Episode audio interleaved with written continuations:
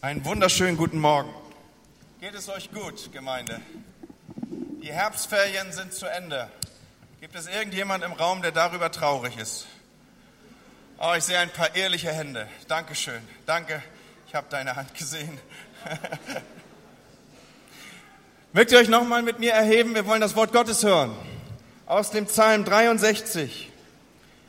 Und wir lesen diese Verse die Gott zu uns spricht an diesem Morgen.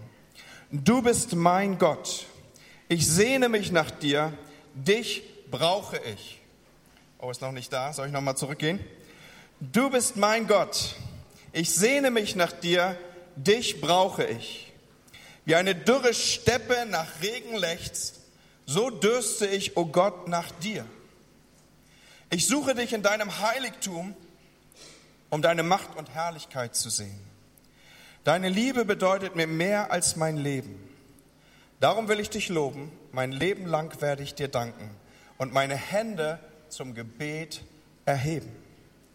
Ich juble dir zu und preise dich. Ich bin glücklich und zufrieden wie bei einem Festmahl. Wenn ich nachts in meinem Bette liege, denke ich über dich nach. Meine Gedanken sind dann nur bei dir, denn du hast mir immer geholfen. Ich preise dich unter deinem Schutz bin ich sicher und geborgen. Ich klammere mich an dich. Du hältst mich mit deiner starken Hand. Und alle die Christen in diesem Hause, die beten dieses Gebet mit und sprechen zum Schluss Amen. Darf ich gerne einladen, Platz zu nehmen und euren Sitzplatz einzunehmen. Nun, manchen ist dieser Vers sehr vertraut, diese Verse, vor allen Dingen jenen, die ihre Lutherbibel gut kennen. Dort finden wir nämlich zu diesem Psalm, den wir gerade gelesen haben, noch eine Hinführung, eine Einleitung. Dort wird gesagt, es ist ein Psalm Davids aus der Wüste oder als er in der Wüste war. Und so führt uns diese Textstelle, die wir gerade gelesen haben, geradewegs in die Wüste, an den Ort, der richtig trocken sein kann, an einen Ort, der sich einsam anfühlen kann. Und ich glaube, Volk Gottes, wir alle, wir kennen solche Orte. Wir wissen, was das meint. Ich bin gerade auf ganz, ganz trockenem Land unterwegs. Ich will mal so weit gehen, dass ich sage, man kann gar nicht leben. Man kann gar nicht als Jünger Jesu unterwegs sein, ohne zu wissen, wie sich Wüste anfühlt. Wüstenzeiten gehören zum Leben und ja auch zum Leben als Jünger. Es ist nun nicht so, und das ist ja unser großes Jahresthema, folge mir nach, dass wir als Jünger nur so von Wolke zu Wolke gleiten würden. Und wir tauschen so gegenseitig irgendwelche komfortablen Wolkenpolster und äh, sagen, hey, probier mal mein Wolkenpolster, das ist ein GTI-Wolkenpolster. Und äh, dann tauschen wir und wir wechseln auf so ein Diesel-Wolkenpolster. Sondern das ist schon ganz schön ruppig manchmal, so als Jünger unterwegs zu sein. Und so darf ich, glaube ich, sagen, man ist entweder gerade in der Wüste oder man kommt gerade aus der Wüste oder man ist mal wieder auf dem Weg in die Wüste. Es ist keine Frage, Wüste wird kommen. Und wie gesagt, es kann eine Wüste des Verlassenwerdens sein, der Einsamkeit. Menschen, von denen du vielleicht dachtest, sie wären eng um dich gestellt, die dir wichtig und wertvoll sind und waren, sind plötzlich gar nicht mehr so dicht da. Vielleicht erlebst du, dass sie sich nicht mal mehr um dich kümmern. Es kann eine Wüste sein, die durch Verlust gekennzeichnet ist. Wüstenzeiten definieren sich ja geradezu dadurch, dass etwas Substanzielles fehlt. Viel Wasser zum Beispiel oder vielleicht auch ausreichend Menschen. Es kann auch eine Wüste sein, in die der Herr dich führt durch seinen Heiligen Geist, so wie er Jesus an Orte, die wüst waren, gebracht hat, damit du erkennst, wie es in deinem tiefsten Innersten aussieht. Noch einmal, die Frage ist also nicht, ob wir durch Wüstenzeiten gehen, sondern die Frage, die sich uns heute Morgen hier stellt, ist, wie gehen wir durch Wüstenzeiten? Als ich gefragt wurde, wie diese Predigt denn heißt, dann sagte ich, sie heißt Lieder für die Wüste. Und spontan sagte Volker zu mir, und Noten für den Sand. Und das fand ich ist eine tolle Überschrift. So wenn du irgendwas brauchst und du willst mitschreiben und möchtest diese Predigtinhalte unter einer Überschrift ablegen, dann merk dir das doch. Heute Morgen geht es um Lieder für die Wüste und Noten für den Sand. Das ist so das Stichwort, unter dem ich das hier setze. Und Freunde, ich verrate euch was. Wir brauchen, man braucht Lieder für die Wüste. Es ist ein bisschen so wie das Pfeifen im Wald. Kennt das noch jemand? Pfeifen im Wald, was das bedeutet, dieses Sprichwort, wenn wir das so sagen. Ich, der hat aber, der, der hat gepfiffen im Wald. Es ist so, wenn wir auf etwas zugehen, was wir nicht kennen, etwas, was wie eine bedrohliche Situation aussieht, Dinge, die uns unwohl, nicht vertraut sind, vielleicht wüste Orte, dann, dann pfeift man, um sich selber Mut zu machen. Dann äh, führt man ein Lied auf den Lippen, um sich zu sagen, es ist anders als das, wie ich es gerade wahrnehme. Und heute Morgen spreche ich über diesen einen Punkt, an den der Heilige Geist mich erinnert hat, dass Menschen hier sind, dass ich ihnen das mitgeben soll. Du brauchst Lieder für die Wüste. So, wie viele von euch sind heute Morgen hier, die ganz dringend ein Lied für die Wüste brauchen? Und wo wirst du es lernen, ist die Frage. Und das soll uns beschäftigen. Und ich möchte die Antwort geben, natürlich vor dem Hintergrund des gelesenen Textes in Psalm 63. Ein Psalm Davids in der Wüste, aus der Wüste. Und es könnte wüster nicht sein, gerade in seinem Leben um diesen Psalm herum. Er war von seinem eigenen Sohn aus der Hauptstadt vertrieben worden. Die eigenen Kinder trachteten ihm nach dem Leben. Er war verjagt worden, in die Wüste hineingejagt worden von seinem eigenen Sohn, der ihn umbringen wollte. Ich weiß nicht, was so deine Geschichte ist, aber ich finde, die ist ganz schön krass. Von der eigenen Familie verraten. Und dann sagt David in diesem Psalm, und wer möchte es ihm verdenken? Natürlich wird das das Gefühl sein, das ihn umkleidet hat. Gott, du bist doch mein Gott. Ich sehne mich nach dir. Ich brauche dich jetzt, Herr. Wie eine dürre Steppe nach Regen, Regen lechzt, so dürste ich Gott nach dir. Und wenn du Wüste schon einmal erlebt hast, dann weißt du genau, wovon David hier spricht. Es ist ja nicht so, dass Wüste irgendwie die Abwesenheit von Komfort wäre. Es ist eine Wüste, in der er sich hier innerlich und in der man sich innerlich ausgetrocknet fühlt. Eine Wüste, in der man alleine ist, in der man sich verlassen fühlt. Inmitten all dieser Dinge, sagt David, sehne ich mich nach dir. Meine Seele dürstet in diesem trockenen, öden Land. Und ich möchte ergänzen, in diesem trockenen, öden Zustand, in dem ich mich gerade bewege. Und dann, soll ich sagen, kommt ihm sein Alter zugute oder zumindest sein Gedächtnis, seine Erinnerung kann er nutzen in einigen Übersetzungen heißt unsere Textstelle hier, ich erinnere mich an dich im Heiligtum. Ich erinnere mich an dich im Heiligtum. Und Freunde, hier berühren wir einen ganz, ganz wichtigen, einen existenziellen Punkt, der überlebenswichtig ist für das Überleben in Wüstenzeiten, in denen du bist, auf die du zugehst oder in denen du vielleicht gerade warst. Es braucht so ein Paket, es braucht so ein wichtigen Punkt zum Überleben in Wüstenzeiten. Und das ist jener. Man muss etwas schon einmal getan haben, um sich daran zu erinnern. Habt ihr das? Man muss, sich, man muss schon einmal etwas getan haben, um sich später daran erinnern zu können. Und so geht es David hier. Er sagt, ich erinnere mich an dich. Ich rufe mir ins Gedächtnis. Ich trete wieder ein in diesem Moment, wo du mir so nahe warst, den ich mit dir im Heiligtum erlebt habe, an diesen Ort der Begegnung. Ich tauche ein in meine Erinnerung. Und lasst uns um diesen Gedanken herum Folgendes bewusst machen. Das war kein schönes Heiligtum. Er erinnerte sich nicht an irgendetwas kunstvoll geschnitztes. Wir reden von einem Heiligtum, das in einem Zelt aufgebaut war. Kein Ort großer Schönheit, den David sich hier ins Gedächtnis ruft. Aber es ist ein Ort großer Begegnung, Leute. Was das zu einem Heiligtum macht, sind nicht die Möbel, die da reingestellt sind oder die Besonderheit des Arrangements, sondern was es zu einem Heiligtum macht, was es zu einem besonderen Ort der Begegnung macht, ist die Begegnung und die Gegenwart Gottes, die Begegnung mit dem lebendigen Gott. Und das, was David jetzt hier in der Wüste macht, ist, er erinnert sich an diese Gegenwart. In dieser Zeit der Wüste, wo alles so trocken ist, wo die eigene Familie sich gegen ihn wendet, wo er eine richtig schlechte Zeit hat, da ruft er diese Erinnerung auf. An diesen Ort der Begegnung, diese Erfahrung, diese Intimität, dieses Staunen über die Größe Gottes, die er erfahren durfte. Und er sagt, deine Liebe bedeutet mir mehr als mein Leben. Darum will ich dich loben. Und schau mal, die Wüste hat sich nicht verändert. Auch die Situation hat sich nicht verändert, in der David steckt mit all seinen Schwierigkeiten.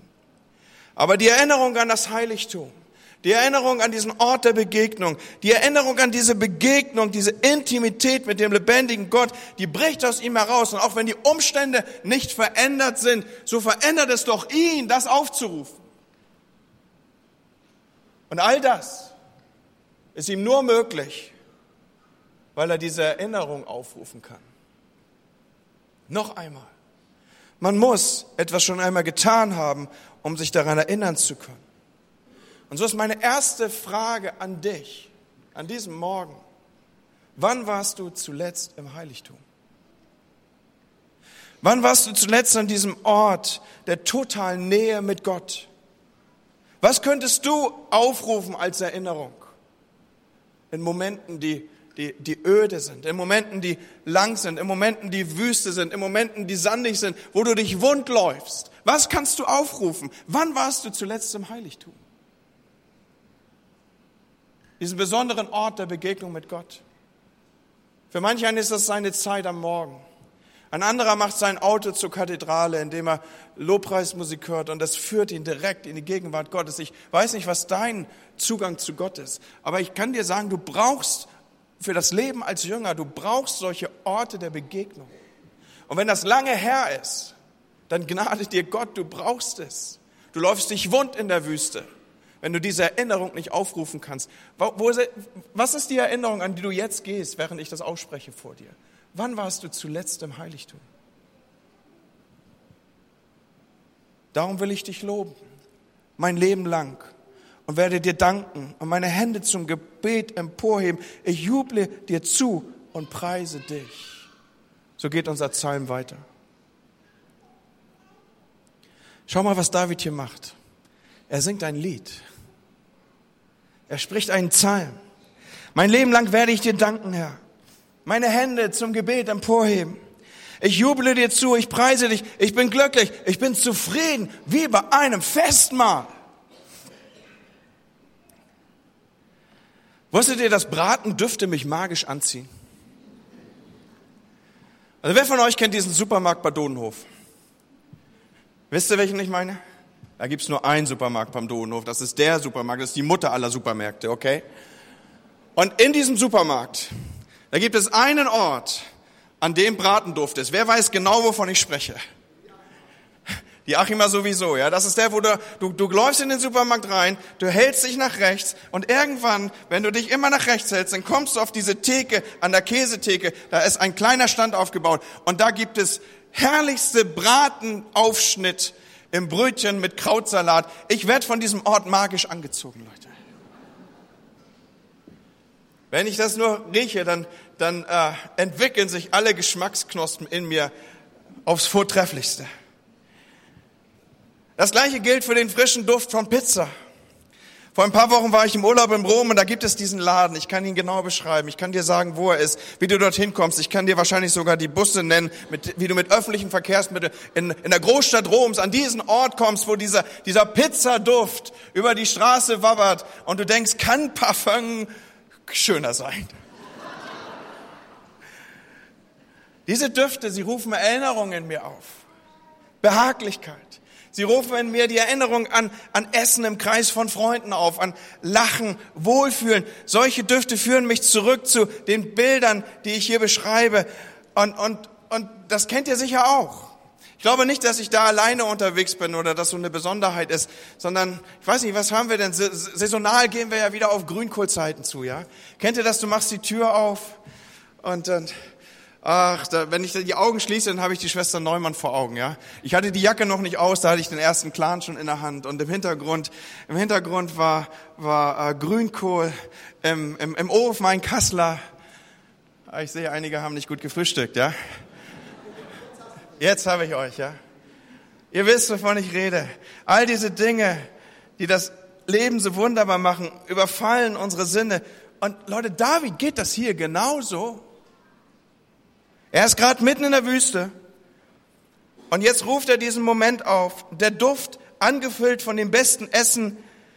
Er, er, er erlebt einen Moment von Glücklichkeit und Zufriedenheit. Er sagt es wie bei einem Festmahl.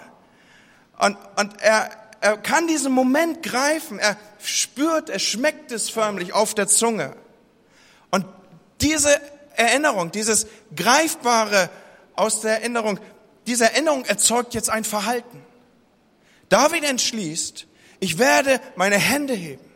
Ich werde meine Stimme erheben. Ich werde ein Lied singen. Ich werde einen Psalm sprechen. Und dann sagt er, wenn ich nachts in meinem Bett liege, denke ich über dich nach. Und meine Gedanken sind nur bei dir. Freunde, wie viele von euch wissen, dass Wüsten nachts am furchteinflößendsten sind? Und ich glaube, ihr wisst jetzt schon, wie ich Wüste hier, wie ich mit diesem Begriff umgehe. Wie viele von euch wissen, dass Wüsten nachts am furchteinflößendsten sind? Nächte sind dunkel. Nächte sind lang, wenn man alleine ist. Und einige von euch haben vielleicht auf Intensivstationen gesessen und die Hand eines geliebten Menschen gehalten. Und du weißt, wie lang eine Nacht sein kann. Andere haben Enkelkinder auf der Station der Frühgeborenen gepflegt. Und du weißt auch, wie lange Nächte sein kann. Andere haben vielleicht einen Menschen in den Tod begleitet, in, einer, in einem Hospiz, in einer Sterbesituation, Wache gehalten. Du weißt, wie lang Nächte sein können. Andere haben vielleicht ein Kündigungsschreiben in den Händen gehalten und gespürt, es ist real und auch vor dir wird es dunkel und du weißt, wie Nächte sich anfühlen. Und inmitten der Nacht sagt David, ich will mich an dich erinnern. In manchen Übersetzungen ist das hier das gleiche Wort wie dieses, was gewählt ist. Ich erinnerte mich an das Heiligtum. Ich werde dich mir wieder ins Bewusstsein bringen. Ich entscheide mich, mich daran zu erinnern. Und weil du meine Hilfe bist, wird die dunkle, bedrängende, beklemmende, niederdrückende Nacht dieses Dunkel, diese Dunkelheit um mich, sie verliert ihre Bedrohung. Ja, das, was ich so dunkel wahrnehme, wird jetzt zum Schatten deiner Flügel. Ich bin nicht allein. Ich habe einen liebevollen Vater, der genau diesen Moment kennt, der mich wie eine Henne ihre Küken in der Nacht beschützt, unter seine Flügel nimmt.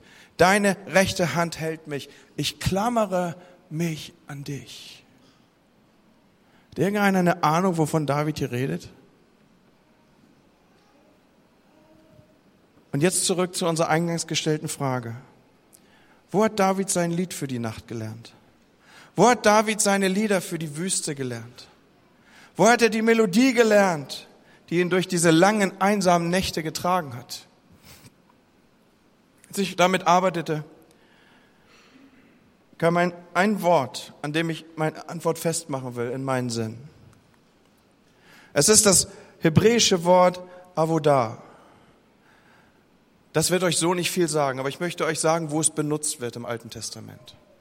Das hebräische Wort Avodah wird benutzt für Arbeit. Aber dieses Wort wird nur für die Arbeit benutzt, die man verrichtete im Heiligtum. Die man verrichtete im Heiligtum, die man verrichtete im Tempel, die man verrichtete, um die Opfergaben im Tempel darzubringen. Es war ein Ort, das, ein, ein Wort, das hierfür benutzt wurde. Dieses Wort stand wie kein zweites für Anbetungsarbeit. Habt ihr das? Es stand für Anbetungsarbeit. Es beschreibt bzw. beschrieb die Arbeit der Leviten, des Stammes, der die Anbetungshandlungen durchführen sollte. Das waren die, die die Lieder schrieben. Das waren die, die die Wandteppiche webten, die die Musik spielten, die, die in kreativer Weise Melodien erschufen. Das waren die, die die Bundeslade trugen, die einen Altar bauten, die sauber machten, die die Salböle neu ansetzten. Diese Arbeit, diese Arbeit wurde Avodah genannt. Und es waren wiederkehrende, es waren Routinearbeiten, die irgendwann so in Fleisch und Blut übergegangen waren, dass sie im Dunkeln fast automatisch durchgeführt werden konnten. Und zurück zu meinem zentralen Gedanken, den ich an diesem Morgen platzieren möchte. Was tun, wenn ich ein Lied für die Nacht brauche? Was tun, wenn ich Lieder für die Wüste haben muss? Die Antwort ist diese, Freunde. Du musst Anbetungsarbeit tun. Und ich wünsche, dass der Heilige Geist mir Gnade gibt, euch diesen Gedanken zu platzieren. Du musst Anbetungsarbeit tun. Regelmäßig in den Tempel oder in unserem Fall regelmäßig in den Gottesdienst. Singen, Lieder singen, mitmachen, arbeiten, reagieren auf die Gegenwart Gottes. So entwickelt sich ein motorisches Gedächtnis für Lobpreis, das auch dann in der Lage ist zu preisen, wenn du dich nicht danach fühlst. So, wir brauchen diese Entscheidung. Und ich glaube, es war Konsti Kruse, der auf Facebook einen genialen Satz postete. Er sagte, ich folge meinen Gefühlen. Ich folge doch nicht meinen Gefühlen, sondern meinen Entscheidungen. Hast du das? Wir folgen unseren Entscheidungen, wir folgen nicht unseren Gefühlen. Und unsere automatische Glaubensantwort auf Wüste darf dann werden, ich bin nicht allein, ich bin hier in der Gegenwart Gottes. Das, was Dunkelheit um mich ist, sind nur die Schatten seiner Flügel. Und Freunde, wir können dieses motorische Gedächtnis unserer Seele auf Anbetung ausrichten. Das ist möglich, indem wir einfach tun und unserer Entscheidung folgen und nicht unseren Gefühlen.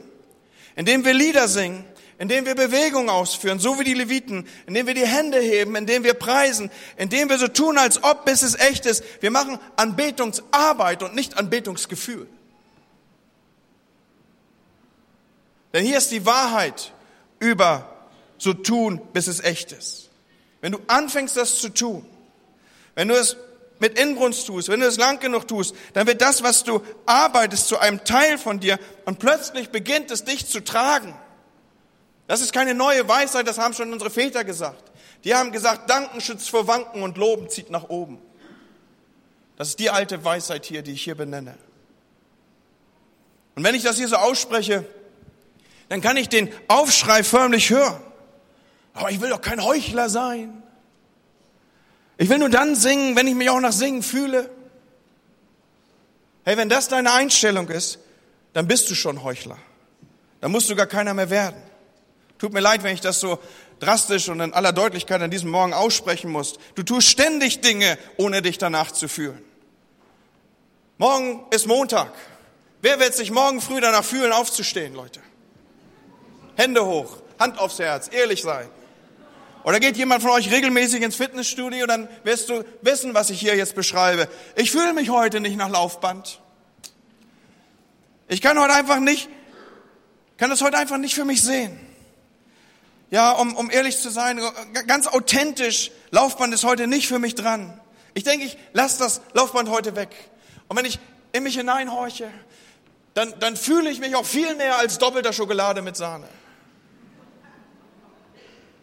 Freunde, wir tun ständig Dinge, um unsere Seele auszurichten, damit wir, wenn wir uns nicht so fühlen, doch das Richtige tun. Das nennt man im Kontext, den ich heute Morgen hier aufrufe, Anbetungsarbeit. Das ist Avodah.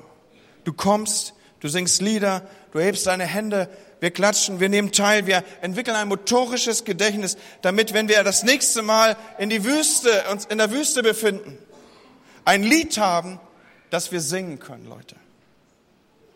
Wie überlebst du in der Wüste? Du brauchst Lieder für die Wüste. Und wo lernst du die? Durch Anbetungsarbeit. Freunde, ein einfacher Gedanke, aber er macht dich fähig, durch die Zeiten der Wüste zu gehen. Und dann wirst du es wie David machen. Du wirst, wenn die Nacht am dunkelsten ist, deinen Gott preisen können, weil da ist etwas in dir, was auf deine Seele auf Anbetung ausgerichtet hast. Und du wirst die Täler zu einem Quellort machen für dein geistliches Leben. Weiß irgendjemand, wovon ich hier rede, Leute? Tu es und du wirst leben. Als ich das vorbereitet habe, da war mir so bewusst, Menschen sind heute Morgen hier, die in der Wüste sind. Und es ist die Botschaft Gottes an dich. Stimm das Lied neu an. Stimm das Lied neu an. Dass du ihn erfährst. Dass deine Wüste für dich zum Quellort wird. Lieder für die Wüste, Noten für den Sand. Gott segne dich dazu. Amen. Vater, ich danke dir so sehr für, für Musik und für Melodien und Künstler und Bildhauer und all die Kreativen, die du bevollmächtigt hast und begabt hast, uns Lieder zu geben. Danke für den Psalmisten, Herr, der uns diesen Gedanken heute Morgen hier ins Gedächtnis ruft. Danke, Herr, für Lieder, die größer sind als ich und meine momentane Situation. Lieder, die mich durch einsame Nächte und durch Wüsten tragen. Und Herr, an diesem Morgen möchte ich entscheiden, dass meine Seele sich nach dir ausrichtet. An diesem Morgen möchte ich entscheiden, dass ich einen Lebensstil einüben möchte, der dich anbetet und der in Zeiten der Nacht, der in Zeiten der Wüste deine Gegenwart aufrufen kann. Herr, lass niemand aus diesem Ort herausgehen, ohne dass er für sich diese Frage beantworten kann, zu wissen, wann er das letzte Mal im Heiligtum war. Und Herr, wenn das so lange her ist bei einigen, dann bitte ich, guter Heiliger Geist, dass du die kommende Woche nimmst, einen solchen Raum, einen solchen Ort zu schaffen. Dass wir nicht aus der Konserve legen, leben und nicht zurückgehen müssen bis in die 80er Jahre, als wir zuletzt deine Gegenwart erlebten, sondern Herr, etwas Frisches. Gib uns deine Heiligkeit, gib uns deine Herrlichkeit, gib uns diesen Raum in deinem Heiligtum, Herr. Ich möchte den Gottesdienst an dieser Stelle offiziell beschließen. Ich möchte den Segen aussprechen über uns allen. Herr, wir danken dir für diesen Gottesdienst. Wir danken dir, dass wir einfach in deiner Nähe sein durften, dass wir dich erleben durften, Herr. So also möchte ich uns segnen. Der Herr segne dich und behüte dich. Der Herr lasse sein Angesicht leuchten über dir und sei dir gnädig. Der hebe sein Angesicht auf dich und gebe dir Frieden. Amen.